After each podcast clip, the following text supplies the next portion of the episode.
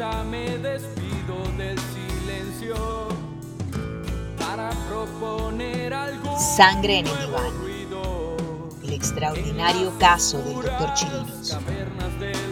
Bellice Pacheco. Editorial Planeta. Capítulo 3. El sospechoso. La embriaguez los envolvía con un manto sensual y tentador. Era de esas noches perfectas. Chirinos había propuesto su apartamento en Cebucán para disertar sobre su eventual opción al rectorado en un segundo intento. Los dirigentes estudiantiles recibieron la invitación con entusiasmo. Algunos habían asistido a otras tertulias en ese penthouse. Todos coincidían en lo dispendioso del anfitrión. El bar pleno y variado, y la cocina sofisticada. Lo mejor era la música.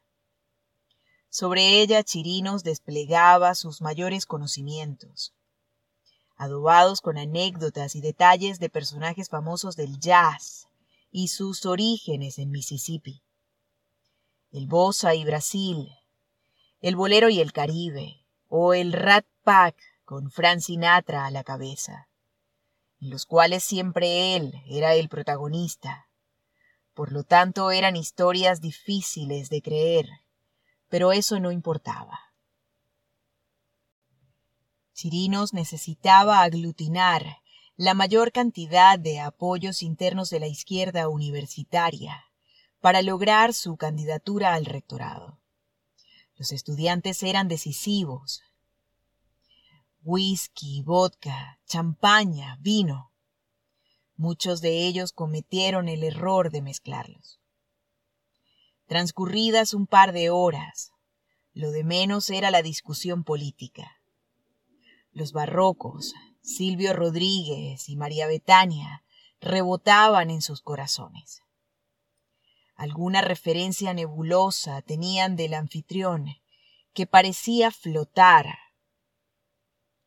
con comentarios adecuados o apreciaciones inteligentes, dirigidas para cada uno de los jóvenes invitados. Salamero y gentil, a unos cuantos les mostraba el baño de su casa y la variedad de cremas y perfumes que ya hubieran sido exagerados en posesión de una mujer. Telas, cojines, sábanas de seda, aromas, el Kama Sutra, son recuerdos borrosos en los cerebros adormecidos de los asistentes, saturados de placeres. Así llegó el amanecer del día en que la dirigencia estudiantil y profesoral de los partidos de izquierda decidía a través de primarias quién sería su candidato. Se buscaba un contrincante de peso para enfrentar al temido y poderoso Piar Sosa, a quien lo apoyaba la cúpula de Acción Democrática y otros partidos cercanos a la derecha. Chirinos pretendía polarizar con Piar Sosa, agrupando los apoyos de la izquierda, pero entre algunos tenía rechazo. La invitación de la noche anterior era para convencer a los muchachos que habían manifestado su resistencia a la candidatura. A la mañana siguiente casi todos los dirigentes estudiantiles que habían asistido donde Chirinos llegaron tarde o no llegaron. Se habían quedado dormidos. Quienes se oponían a su candidatura no pudieron exponer su argumentación. La resaca se los impidió. El psiquiatra habría dispersado a la fuerza estudiantil que le hacía resistencia y logró la candidatura al rectorado. Antes, Edmundo Chirinos había sido decano de Humanidades. Roberto Ruiz y José Che María Cadenas ya eran amigos del psiquiatra desde la década de los sesenta. Aunque ambos tienen muchos años, más de quince, sin contacto frecuente con él. La amistad entre Roberto Ruiz y Chirinos se sustentó sin duda en su relación profesional. Ambos psicólogos y profesores, pero de manera especial en la rumba, la bohemia, los viajes y las mujeres. Ruiz, quien también fue decano de la Facultad de Humanidades de la Universidad Central de Venezuela, habla con prudencia de su amigo, aun cuando destaca algunos elementos de su personalidad. Nunca se levanta antes de las diez de la mañana, aunque eso lo equilibra trabajando hasta tarde. Es un seductor con hombres y mujeres. Le encanta invitar. Siempre tuvo una ventaja económica sobre el resto de sus colegas, que éramos profesores.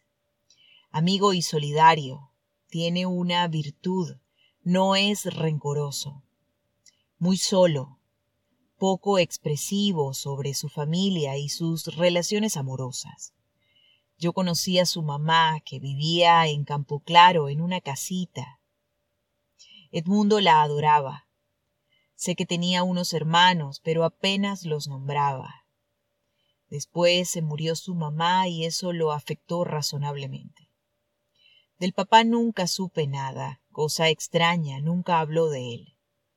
No tengo idea de qué pasó ahí, si se quedó en Churuguara, no sé.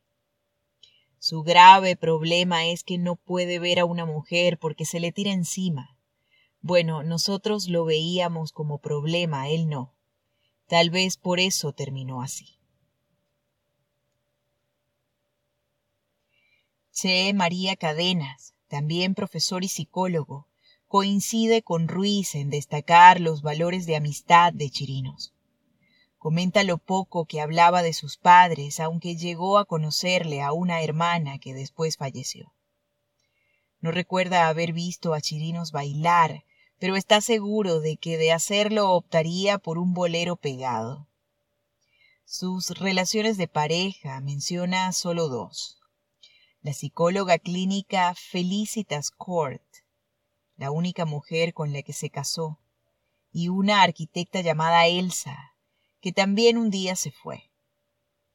Admira en él su capacidad creativa, pero no puede ocultar su preocupación por su tendencia a mentir, o tal vez a exagerar ciertos hechos. Suaviza con condescendencia. Sangre en el diván. El extraordinario caso del doctor Chirinos.